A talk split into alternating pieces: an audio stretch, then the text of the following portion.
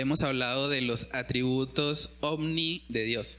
No omni de extraterrestre, sino omni con M. Hemos hablado de que Él es omnipresente, que Él es omnipotente y hoy vamos a hablar de que Dios es omnisciente. ¿Vale? Entonces vamos a buscar Salmos capítulo 139 y vamos a leer los primeros seis versículos y comenzamos este tiempo con oración. Salmo 139, versículos del 1 al 6. Si alguien tiene ese texto, lo, lo puede leer. Oh Jehová, tú me has examinado y conocido. Tú has conocido mi sentarme y mi levantarme. Has entendido. En mi corazón esté alineado a la voluntad de Dios para mi vida. Entonces, debemos tener eso claro para que de alguna manera no pensemos que, estamos como enseñándole cosas a Dios, porque Dios todo lo sabe.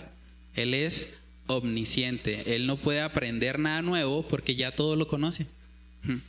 Ahora, ¿qué implicaciones habría si Dios no fuese omnisciente? Cuando estudiamos este tema de los atributos nos ayuda mucho pensar en lo que pasaría o las implicaciones que habría si Dios no tuviese ese atributo. Entonces, ¿qué pasaría si Él no fuese omnisciente? El punto anterior, que nuestras oraciones no son para informar a Dios, ¿sí? No son para que Él aprenda algo nuevo sobre lo que estamos viviendo, porque Él ya lo conoce. Realmente cuando nosotros le contamos a Dios lo que estamos viviendo, tiene que ver más con nosotros. ¿Sí? Tiene que ver con que nosotros alineemos nuestro corazón a la voluntad del Señor, ¿vale? No, podemos, claro, podemos hablar y expresarle a Dios lo que está pasando en nuestra vida, pero teniendo claro de que no le estamos enseñando algo nuevo a Dios que Él no sabía, sino más bien para nosotros hacer el ejercicio de conocer la situación y pedirle a Dios que Él nos ayude y que nuestro corazón sea el que se moldee en medio de la situación que estamos viviendo. ¿Sí? ¿Sí, hermano? Pues, no sé si Mira, contar eso tiene una solución tan fácil. ¿sí? En cambio, cuando yo entiendo que cuando Dios es omnisciente, o sea, es nuestro Padre, entonces uno le puede decir, uy, Señor, necesito tanta plata, necesito 8 millones de pesos. Y resulta que la otra persona te lo prestó a un interés más económico que de pronto el banco, ¿sí?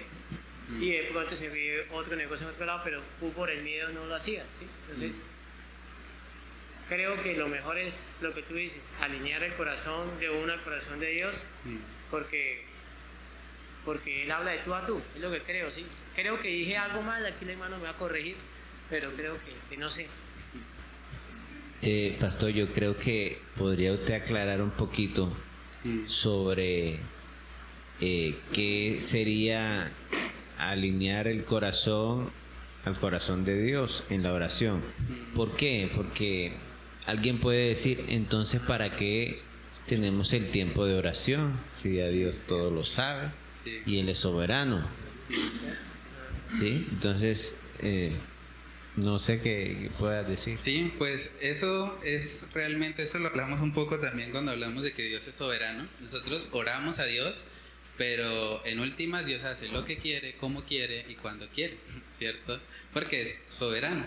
Si nosotros pudiésemos clamar a Dios y Él hiciera todo lo que nosotros hacemos, en últimas nosotros seríamos los soberanos, ¿cierto? Y nos estaríamos colocando en el lugar de Dios. Entonces, cuando hablamos de que Dios es omnisciente y de alinearnos nosotros a, la voluntad de Dios, es como cuando Jesús oró en el Getsemaní. O sea, Jesús hizo una petición. Él dijo, Señor, si es posible, pasa de mí esta copa. Pero no sea como mi voluntad, sino la tuya.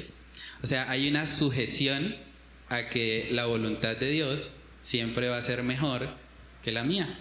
Entonces yo puedo orar y yo puedo decirle a Dios, Dios, eh, tengo a mi mamá enferma, ayúdame, pero puede ser que Dios no sane a mi mamá. Pero en medio de esa oración que yo estoy haciendo, que estoy en comunión con Él, voy a poder tener paz aún con mi mamá enferma. Porque me estoy alineando a la voluntad de Dios y parte del fruto de Él en mi vida es esa paz que sobrepasa todo entendimiento. ¿Vale? Entonces, no es que se va a cumplir todo lo que pedimos, sino que nosotros más bien vamos a ser moldeados a, la voluntad revelada en la escritura. Yo creo que también tiene que ver con, con la consolación que el Señor da cuando uno ora.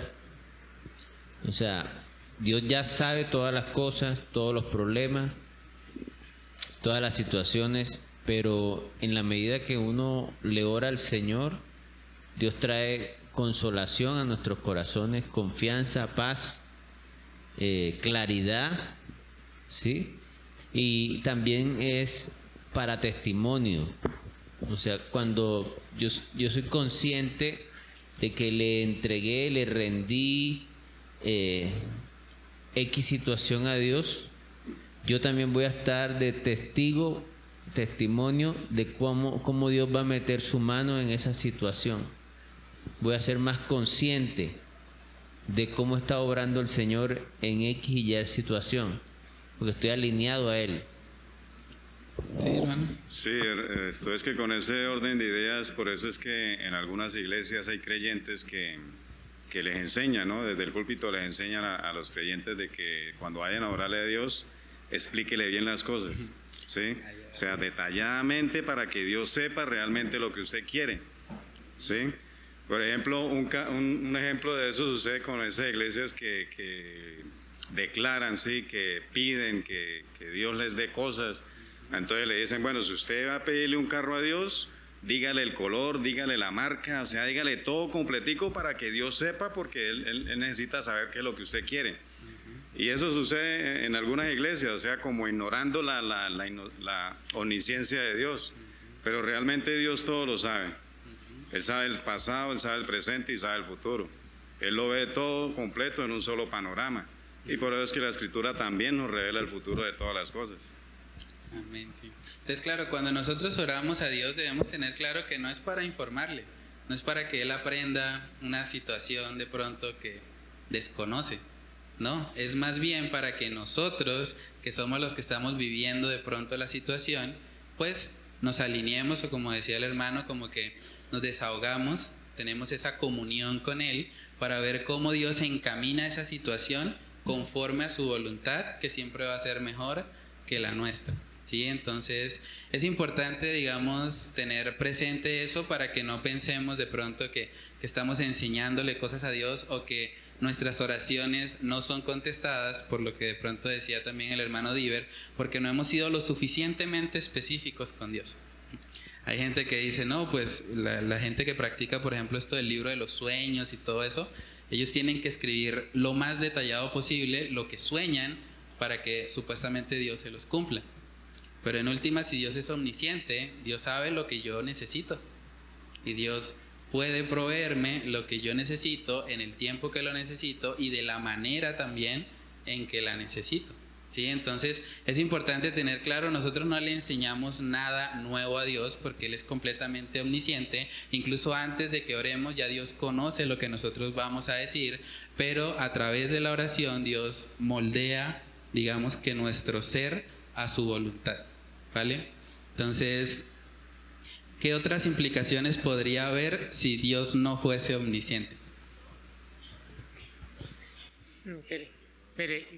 Quería aclarar algo. Eh, cuando tú dijiste que orara por una persona que tuviera cáncer y de pronto la voluntad de Dios no era que la persona se sanara, yo viví ese caso con mi suegra. ¿sí? Nosotros hicimos la oración de las 24 horas, cada uno oraba una hora específica del día para que la suegra se sanara. ¿sí? Y nosotros queríamos como torcer el, el, brazo a Dios que yo lo sanara, ¿sí? Y realmente esto, una vez me quedé dormido y precisamente ella se murió ese día. Yo quedé con un cargo de conciencia enorme. Y entonces yo le preguntaba al Señor, dije, Dios mío, ¿qué pasó? Entonces el Señor dice, si Jehová no ve la guarda, si no, no edifica la casa, algo así, la Biblia. Hermano, eh, algo así, algo así, usted, que sabe más que yo. Y, el que dice que no para ven a la guardia, sí, algo así, si no Jehová vela. Entonces, ¿qué es lo que nosotros pegamos en ese proceso? Que yo se quería llevar a esa persona hace rato, ¿sí? Esa persona ya no había aclarado que quería irse con Dios, ¿sí? Que era nosotros la que estamos ahí como reteniéndole a la persona a la fuerza, ¿sí? Y lo más curioso fue que cuando la llegamos a la clínica, la dejamos ahí tranquilita, se partió la, prácticamente la torta de cumpleaños. Fuimos al otro día y nos dijeron, ya murió. Quedó un carro de conciencia uno porque uno decía, no estuve en el último momento, pero entonces también puedo colocar mi corazón. ¿Y qué tal que si hubiese estado en esos momentos? Sí, hubiese sido más doloroso. Sencillamente esa persona necesitaba su tiempo de comunión con Dios, parece con más, con más libertad. Y aún si hubiera estado, eso fue así. Entonces, ¿qué se le puede decir a una persona que tenga un problema de cáncer? Lo único que podemos decir es que comparta con esa persona todo lo bueno que, que Dios tiene para ella. ¿sí? Comparta con familia, oren, Sí, no le estoy diciendo que, que hagamos la película, que si la persona quiere votar desde, un helicóptero y, y es a su voluntad, a su voluntad, y manejar el carro a alta velocidad, y ¿sí? hacer las 10 cosas que no puede hacer en la vida, no. Pero sí el principal, principal es que la persona conozca de Cristo. Y si conoce de Cristo, no dejar abatida esa alma, compartirle el amor de Dios y que la persona pueda congregarse. Congregarse, no venir aquí a la congregación, sino congregarse y los hermanos cantar, estar en meditación, lectura de la palabra, que la persona se sienta viva y pueda entender que la vida es una vida eterna, la que Dios tiene con, nosotros por delante. ¿sí? Hasta ahí da mi conocimiento humano, más no sé, yo, más sabe el pastor que yo, entonces él dará, la, dará la información correcta. No podemos como garantizar que va una persona a sanarse. O sea, es algo que solamente Dios puede hacer. Pero podemos ayudar a los que sufren básicamente de dos maneras. Si es un no creyente, decirle que realmente Dios está interesado en su salvación y que la salvación es mucho mejor que una sanidad física. Si Dios lo salva, amén. O sea, si Dios lo sana físicamente, amén. Pero realmente si decide no hacerlo, pero recibe la salvación, es mucho mejor. o sea, en últimas, todos, en 100 años, todos los que estamos aquí vamos a estar muertos. Pero la muerte realmente no es una tragedia, porque tarde o temprano la vamos a enfrentar, pero sí podemos tener un gozo mayor si nosotros conocemos a Cristo como Salvador y tenemos la seguridad de que aún partiendo de esta vida vamos a estar eternamente con Él, ¿cierto? Entonces, eh, si es un no creyente, Dios puede usar su situación de sufrimiento para salvación. Si es un creyente, Dios puede utilizar esa situación de sufrimiento para su santificación, para que Él sea moldeado a la imagen de Cristo y en medio de esa enfermedad Él pueda glorificar a Dios. Y mucha gente de hecho ha llegado a los pies de Cristo al ver la fe que tiene un hombre o una mujer pasando por una prueba muy difícil, una tribulación, porque la gente se pregunta, ¿de dónde está sacando Él fuerzas y gozo para enfrentar un cáncer, por ejemplo, para enfrentar una situación tan dura y, y se ve bien? O sea, una persona un creyente que realmente no tiene temor a la muerte y que pasa por una prueba de estas, puede ser grandemente usado por Dios para testificar de lo que Dios puede hacer en el corazón de cualquier persona si se arrepiente y cree. Entonces Dios puede encaminar el sufrimiento para bien. Y por eso cuando oramos nuestra mayor carga no debe ser necesariamente que se sane a alguien físicamente. Nuestra mayor carga debe ser su salvación porque es mucho más importante. Una pregunta, Félix. Una pregunta que se me vino a la mente del versículo de esa enfermedad no es para muerte, sino para que sus obras sean manifestadas. En ese caso también el contexto puede ser de que cuando dice que no es para muerte, también habla de la parte espiritual, o sea, de la vida eterna, pues para el testimonio de los que de pronto no creían y que así crean y, sean salvos? Sí, sí, puede ¿O el contexto es exclusivamente eh, físico? Sí, pues creo que ese es el contexto del ciego de nacimiento, que había, eh, que los judíos pensaron, no, eso debe tener algún eh, pecado, debe ser algo lo que está oculto y que por eso tiene la enfermedad. Y Jesús les contesta, no, pues esta enfermedad no es para muerte, sino para la gloria de Dios. En últimas, la gloria de Dios se puede manifestar en la salvación de aquellos que son testigos del milagro O también se puede manifestar en la justicia o la condenación que Dios haga sobre aquellos que aún viendo el milagro no se arrepintieron. O sea, porque la gloria de Dios tiene que ver con exponer la belleza de sus atributos. Y la belleza de sus atributos incluye también su justicia. ¿sí? Entonces, eh, siempre vemos que la voluntad de Dios es superior a la voluntad de los hombres y por eso cuando oramos a Dios siempre debemos reconocer y, decir, si es posible, Señor, que sea tu voluntad y no la mía. Es lo que Jesús mismo oró en el Getsemaní. Entonces, eso nos sirve de ejemplo a todos nosotros. Entonces, ¿sí, hermana? Bueno, yo mirando, digamos, eh, la cuestión de la omnisciencia, eh, hay que tener, pues para mí, ¿no? Eh, Dios conoce todo y Él sabe todo, pero nosotros no. Entonces tenemos que conectarnos con Dios para que Él nos guíe, para que nos dé la sabiduría, de qué se debe hacer, qué no se debe hacer o qué es lo que Dios tiene para nosotros. Porque Él sí conoce, pero nosotros no. Sí, eso es muy importante. O sea, la omnisciencia de Dios no quiere decir que entonces no oremos, porque ya para qué vamos a orar si ya Dios sabe el futuro. o que no nos esforcemos por alcanzar de pronto ciertas cosas, porque ¿para qué?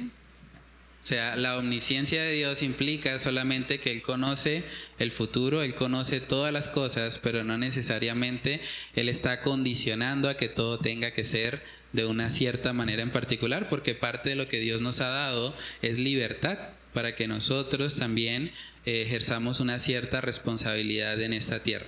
Entonces, vamos a buscar ahí algunos textos, Isaías 46, versículos del 9 al 11 y buscamos primera de Juan 3 del 19 al 20.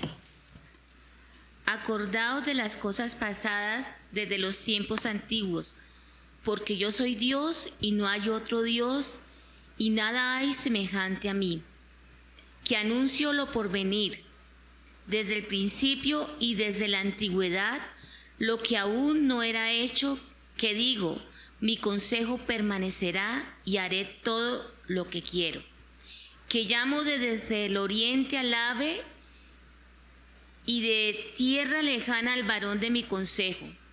Yo hablé y lo haré venir, lo he pensado y también lo haré. Amén. Dios es el único que puede anunciar lo por venir desde el principio. De hecho, algo que vamos a ver en el libro de Génesis es que desde el capítulo 3 hay una profecía acerca del Mesías que iba a venir y iba a derrotar a la serpiente que es Satanás. O sea, es impresionante. Dios puede profetizar y lo ha hecho. De hecho, cuando estudiamos también un poco en la época navideña, habían más de 200 profecías en el Antiguo Testamento sobre la primera venida de Jesús. Todas se cumplieron al pie de la letra, siendo profetizadas cientos de años antes de que el evento ocurriera.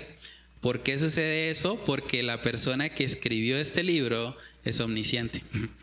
La persona que inspiró a los autores de la Biblia conoce completamente el futuro. De hecho, si nosotros miramos el libro de Apocalipsis, sabemos cómo termina al final la historia humana. Termina en un juicio, el juicio del gran trono blanco, ¿cierto? Eso no ha sucedido, pero podemos estar completamente seguros de que sucederá. ¿Por qué? Porque nuestro Dios es omnisciente. Y Él que conoce todas las cosas, que conoce aún ese evento futuro, ya nos lo ha revelado acá en la palabra.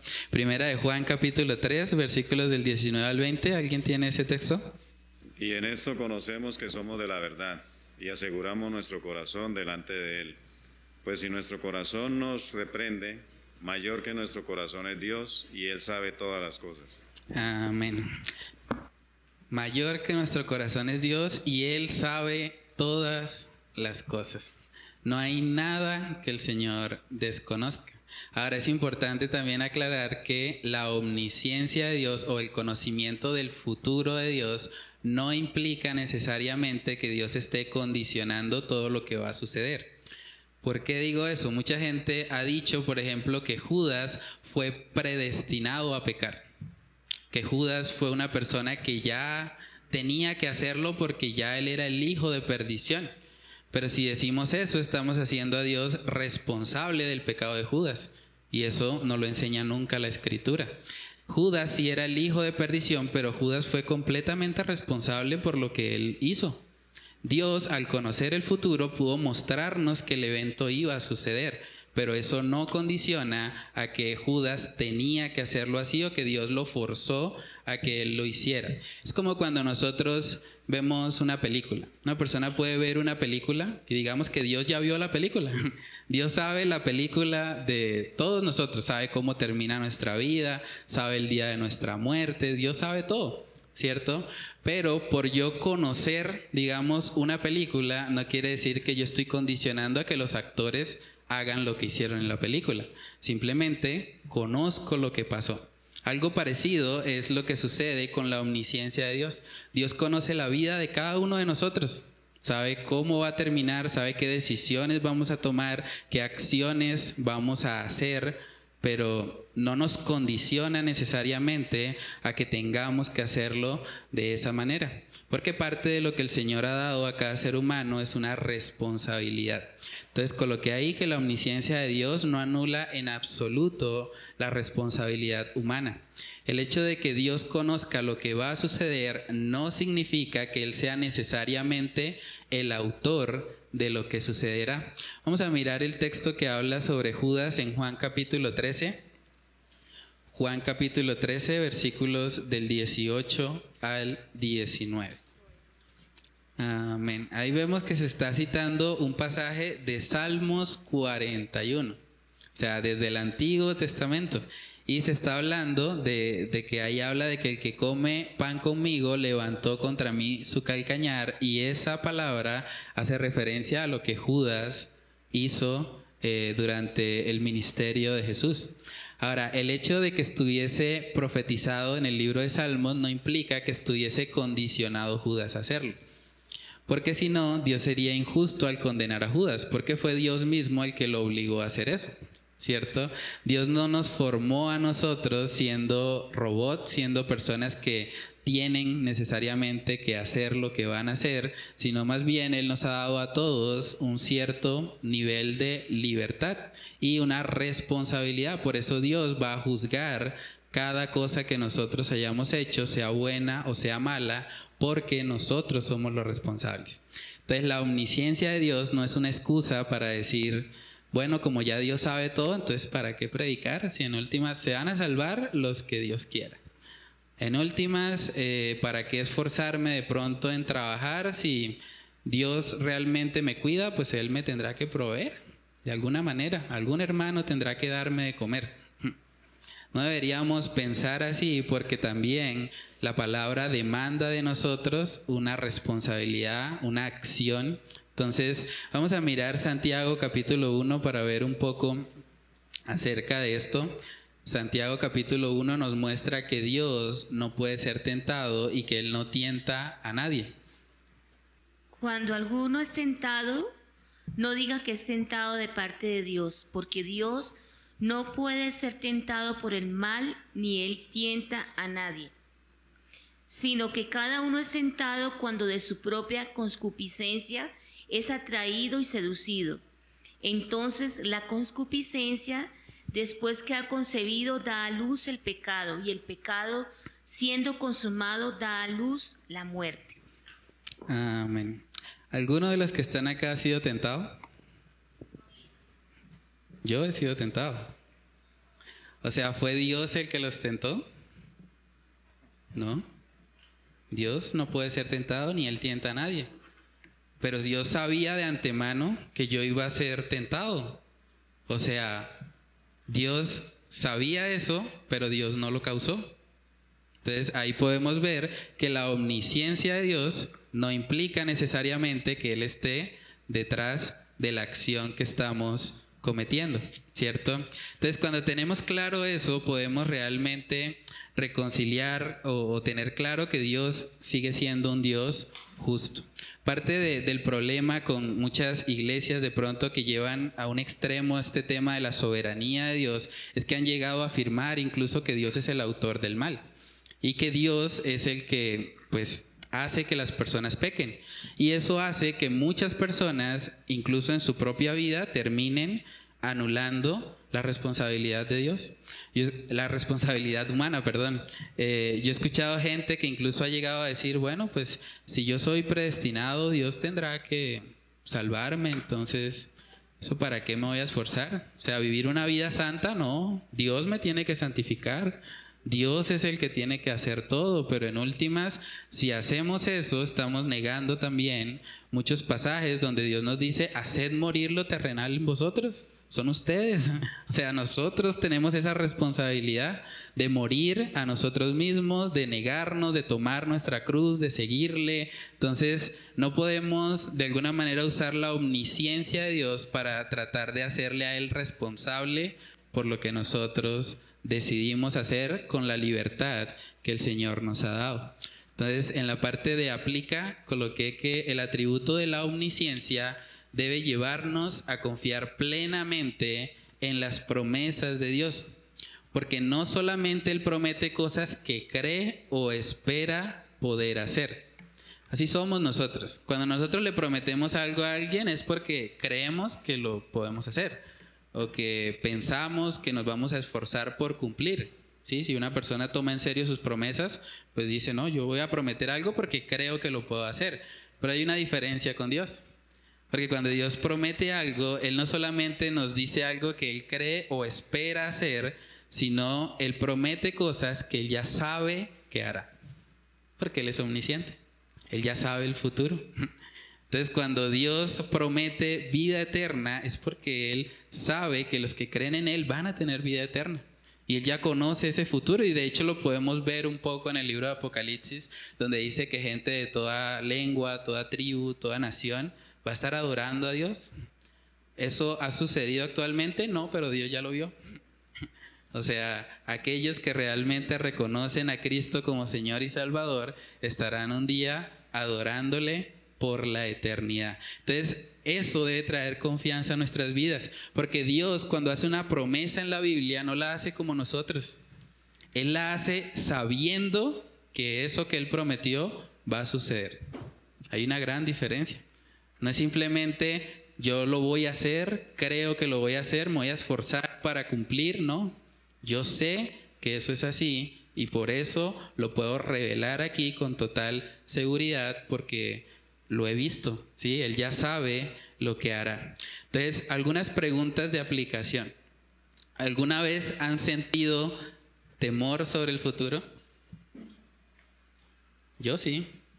Momentos donde de pronto llega la incertidumbre, donde tal vez no sabemos, porque no somos omniscientes, no sabemos cómo Dios va a obrar en medio de una situación que estamos pasando. ¿Dónde podemos encontrar fortaleza en medio de esos momentos? En un Dios omnisciente. También sientes que, eh, o alguna vez has dudado de la palabra de Dios.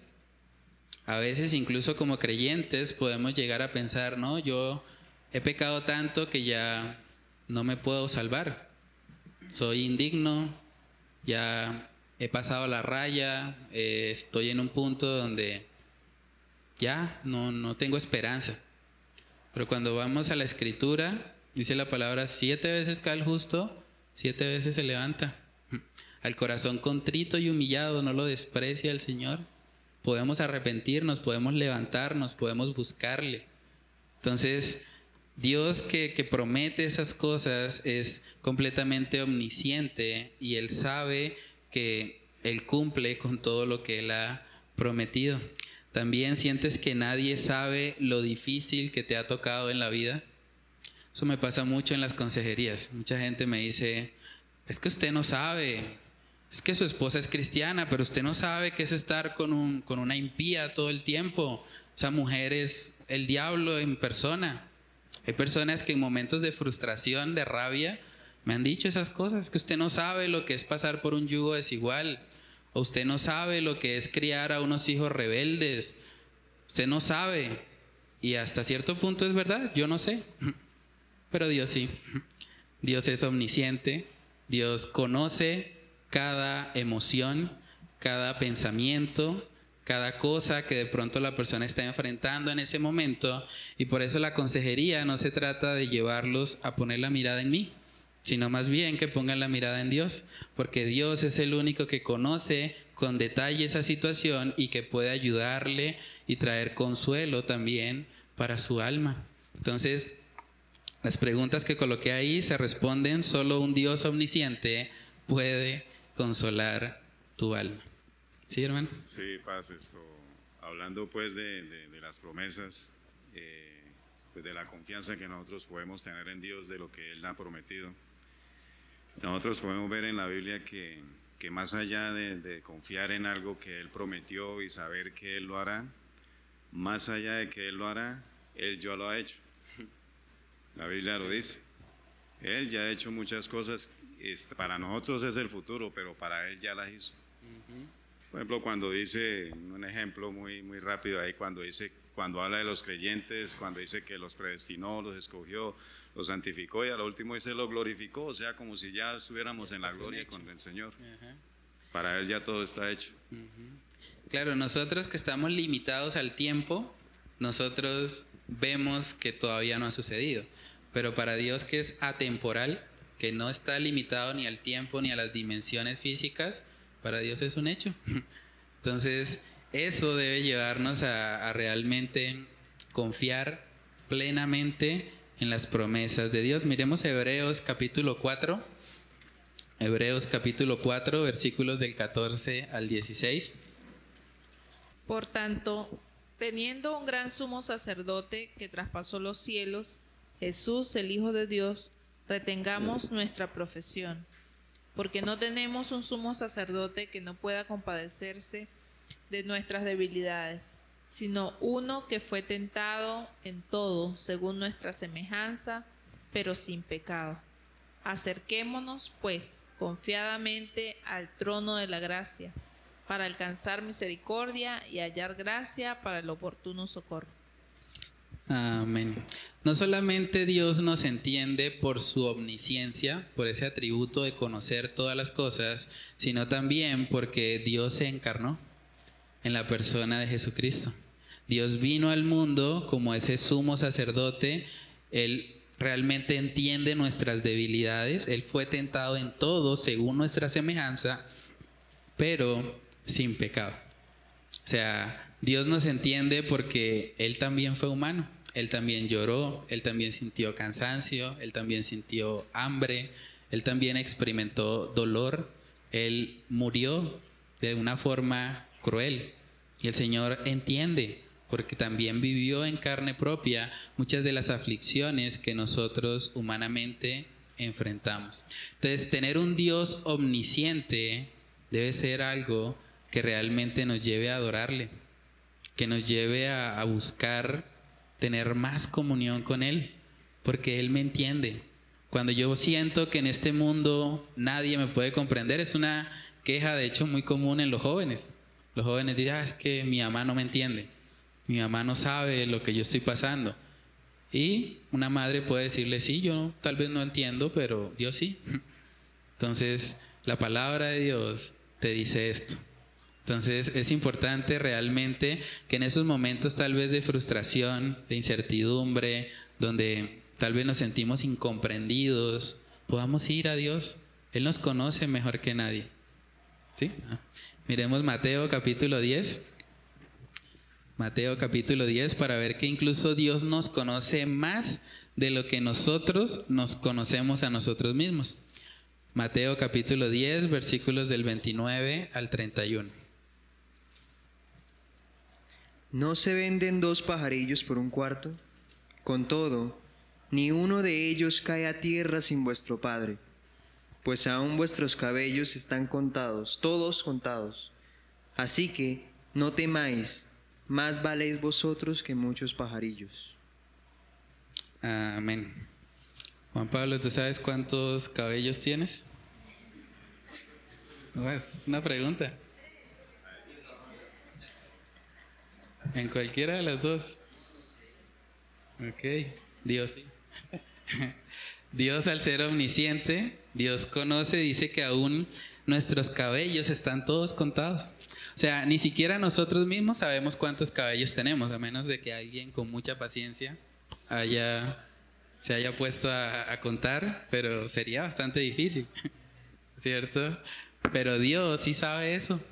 O sea, Dios nos conoce más de lo que nosotros nos conocemos a nosotros mismos. Por eso dice la palabra que aunque el corazón es engañoso, ¿quién lo conocerá?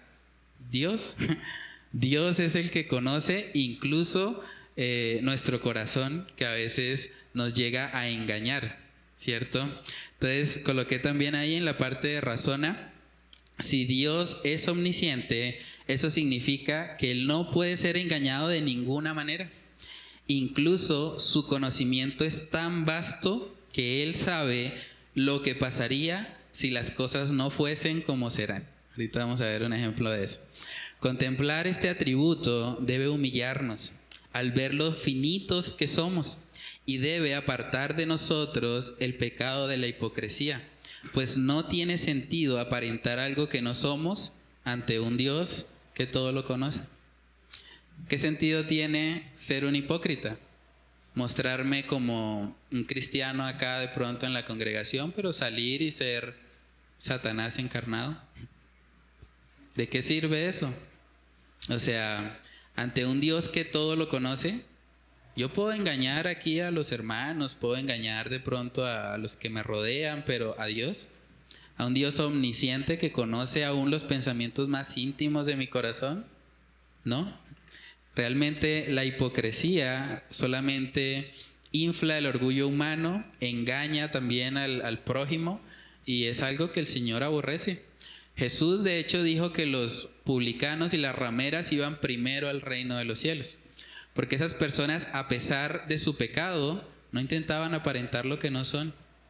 En cambio Jesús cuando hablaba con los fariseos, los religiosos de su época, muchas veces los confrontó. Mateo capítulo 23 está lleno de hipócritas, hay de vosotros fariseos hipócritas, limpiáis lo de afuera, pero Jesús, al ser Dios, al ser omnisciente, conoce lo que hay adentro en el corazón, entonces les llamó sepulcros blanqueados, que por fuera se muestran limpios, pero por dentro, donde el Dios omnisciente los conoce, ahí están llenos de corrupción. Vamos a mirar el ejemplo que les decía de que Dios conoce aún lo que pasaría si las cosas no fuesen como serán. Mateo capítulo 11, versículos del 20 al 24.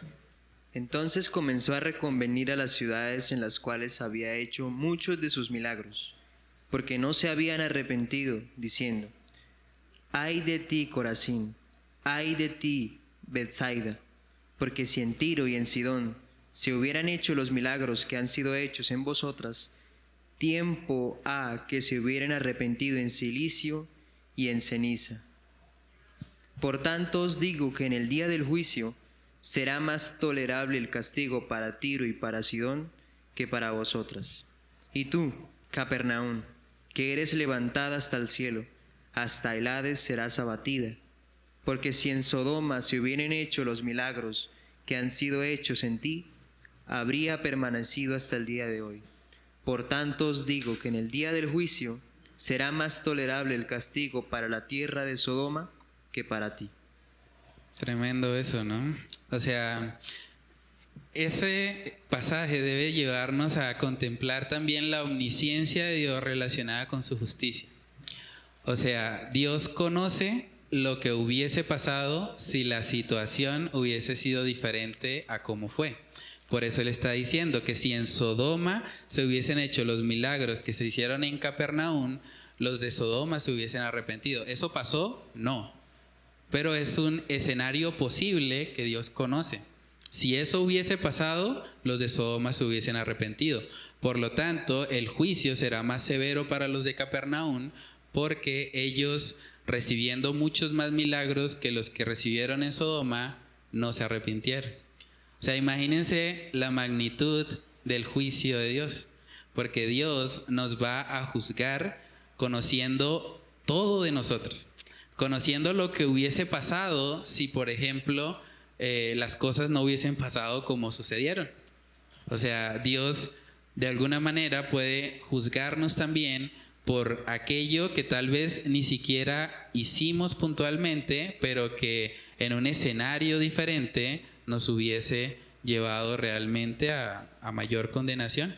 Entonces, lo que pasó aquí es que Jesús les está dando un ejemplo y les está exhortando y de hecho va ligado al juicio porque dice en el verso 24, os digo que en el día del juicio será más tolerable el castigo para la tierra de Sodoma que para ti. Porque en ese escenario posible que no pasó, ellos se hubiesen arrepentido. Entonces Dios al conocer esa información que solo Él conoce, pues ejerce un juicio también apropiado para esa situación. Entonces lo mismo también aplica para nuestras vidas. Tener un Dios omnisciente debe provocar también en nosotros vivir vidas de santidad. A Él no le podemos engañar.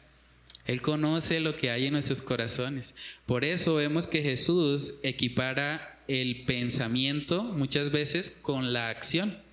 Hay gente que dice, Uy, pero eso es como exagerado, ¿cómo así de que si alguien mira a una mujer con lujuria, ya adulteró con ella? Uy, eso es como extremista.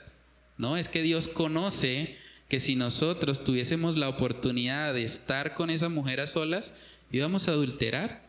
Y por eso Dios dice, no, usted solo con mirar a una mujer en su corazón, usted ya es un adúltero, porque es lo que está realmente ahí en, en el corazón. Y el Dios omnisciente conoce esa realidad.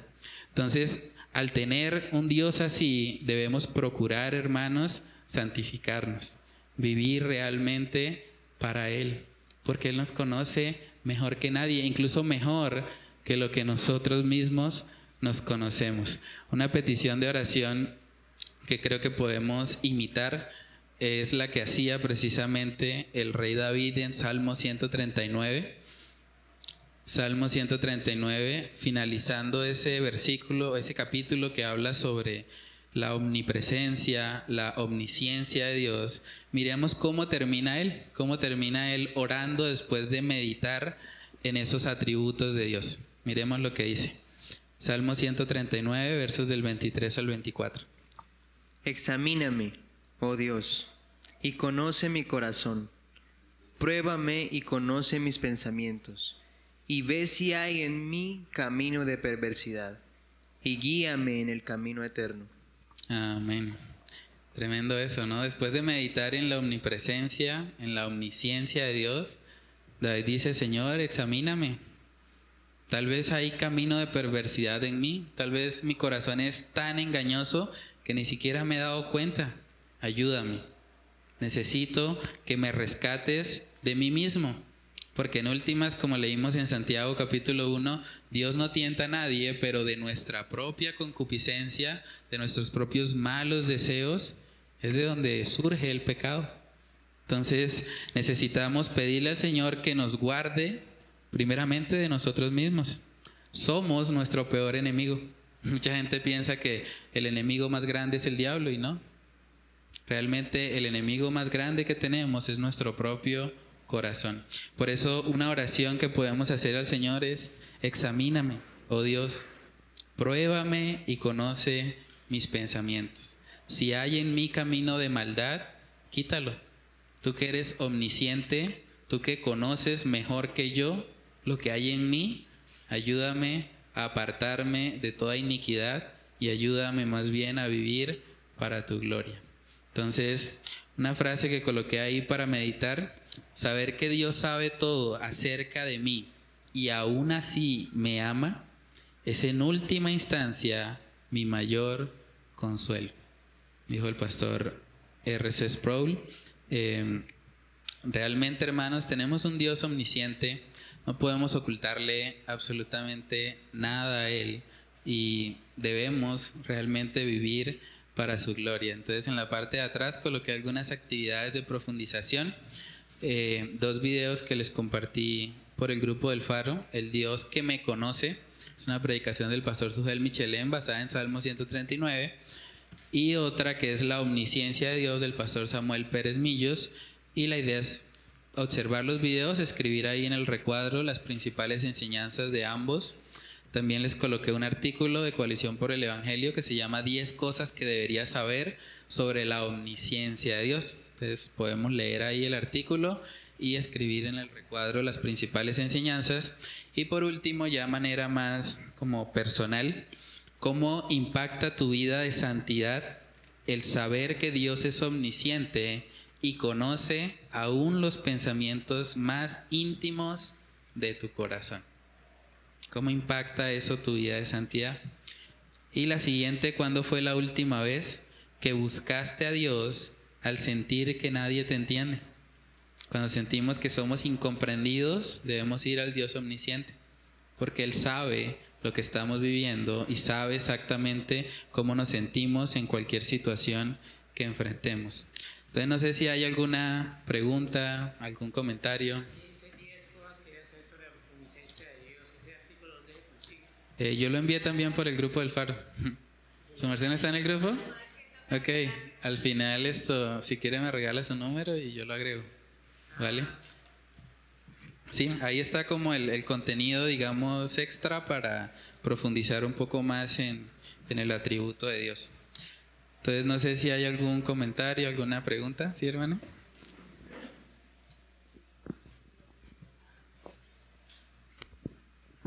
Acerca de lo que dice que Dios le dio mucho a los de Cafarnaún y a los de Sodoma y Gomorra se hubieran arrepentido si les mm. hubiera dado de lo que les dio a ellos. O sea, esto Muchas veces nosotros nos pasa algo y nos angustiamos y eh, nos sentimos mal, pero cuando escuchamos a otras personas mm. por tantas cosas que han pasado, dice uno, Dios, perdóname. Sí.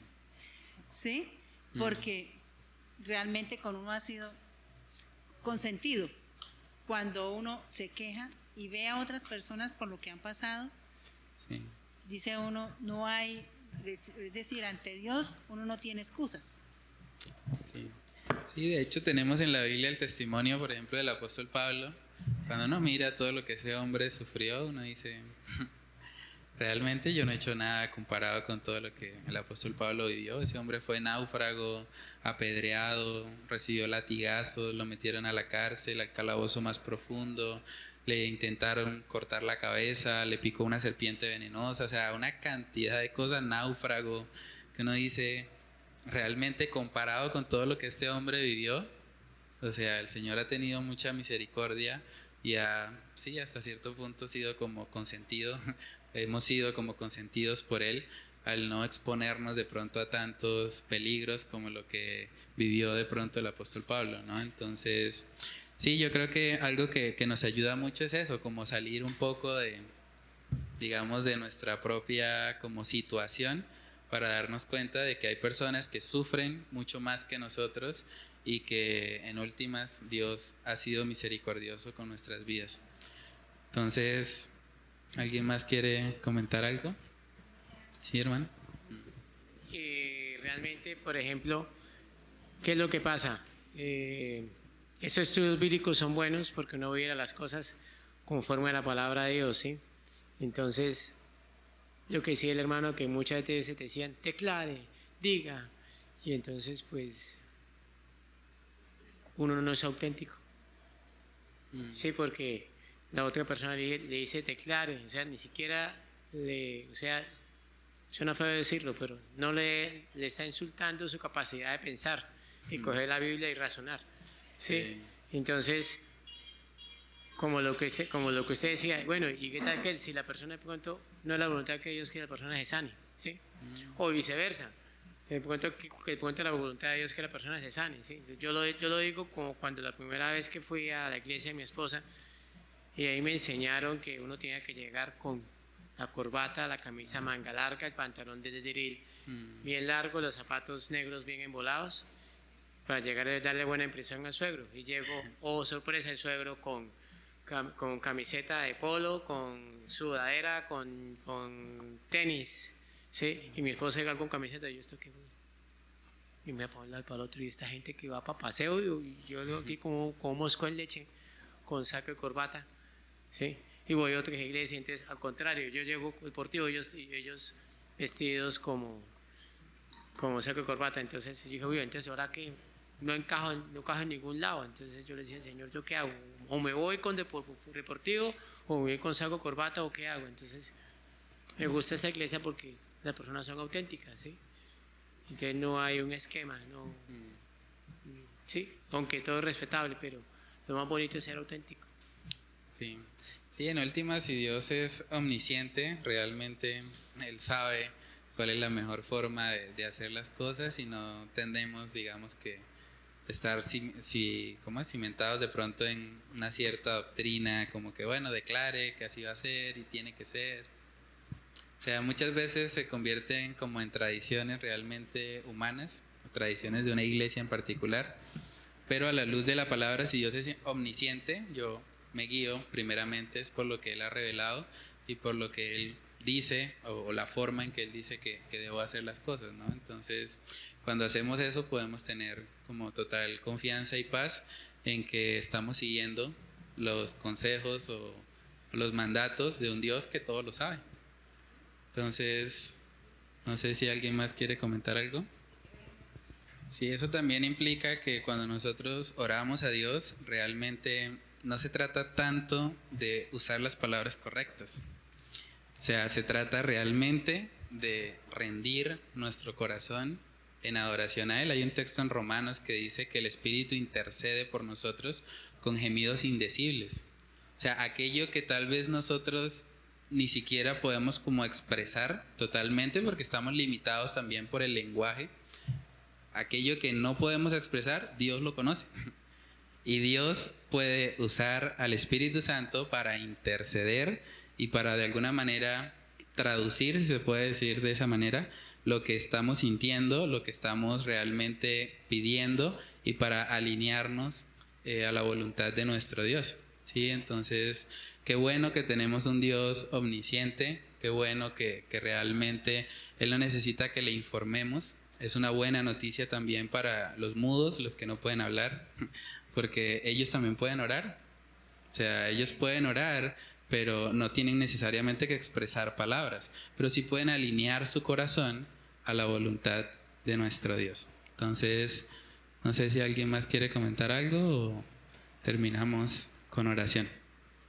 Tampoco nos empuja este, este atributo de Dios a una pasividad o una pereza de no, yo no voy a hacer nada, que, que Dios haga lo que va a hacer, sino que nos mantiene en un equilibrio de trabajar y de confiar en Dios.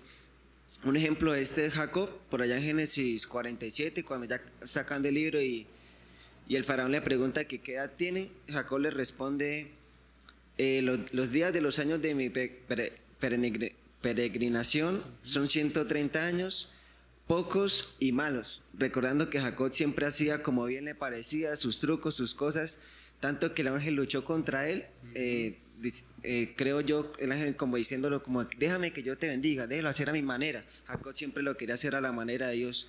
Entonces creo yo que ese conocimiento nos debe mantener el equilibrio de confiar en Dios, pero también el balance de poner de nuestra parte. Amén, sí. Sí, es algo que vemos en toda la Biblia. Hay un equilibrio entre la soberanía de Dios y la responsabilidad humana. Entonces, una cosa no anula la otra.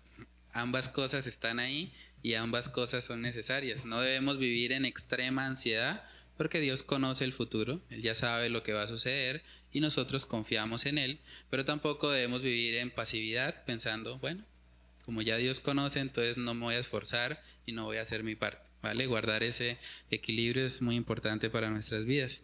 Entonces, bueno, vamos a orar y a pedirle al Señor que Él nos ayude a poner por obra lo que hemos aprendido y a vivir realmente como hijos de un Dios omnisciente en esta tierra. Padre Celestial, te damos muchas gracias, Señor, por este tiempo. Gracias por la vida de mis hermanos que han apartado, Señor, de su tiempo para estar hoy acá. Gracias por este privilegio tan grande que tú nos concedes, Señor, de poder abrir tu palabra con libertad, de poder meditar, Señor, en esos atributos tuyos.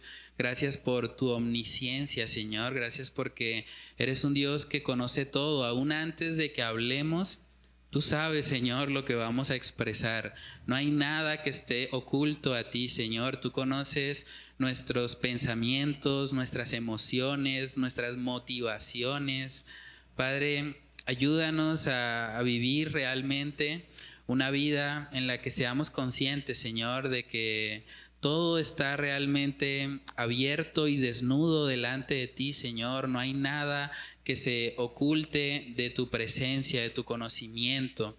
Padre, que seas tú ayudándonos a poder aplicar este atributo en nuestras vidas, que en esos momentos donde tal vez sentimos que nadie nos entiende, sentimos que nadie sabe lo duro que estamos enfrentando, Dios, que podamos recordar que tenemos un Dios omnisciente, que en los momentos donde tal vez sentimos incertidumbre, impotencia, ansiedad, podamos recordar que tenemos un Dios que conoce el final de la historia, un Dios que realmente ha prometido estar con sus hijos todos los días hasta el fin del mundo. Padre, que podamos confiar más plenamente en tus promesas, Señor, que podamos ser asombrados porque eres un Dios que no solamente promete cosas que cree que va a hacer, sino que sabe que hará, que sabe que ya han sucedido.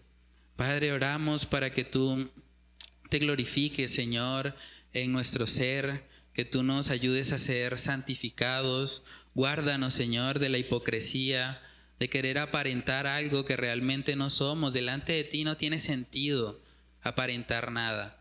No tiene sentido las máscaras, no tiene sentido mostrarnos con apariencia de piedad. Padre, tú eres un Dios que nos conoce aún más allá de lo que nosotros nos conocemos a nosotros mismos. Padre, examina nuestros corazones. Si hay camino de perversidad, quita todo aquello que no te agrade. Quita todo aquello que no esté alineado a ti, Señor. Ayúdanos a ser santos porque tú eres santo.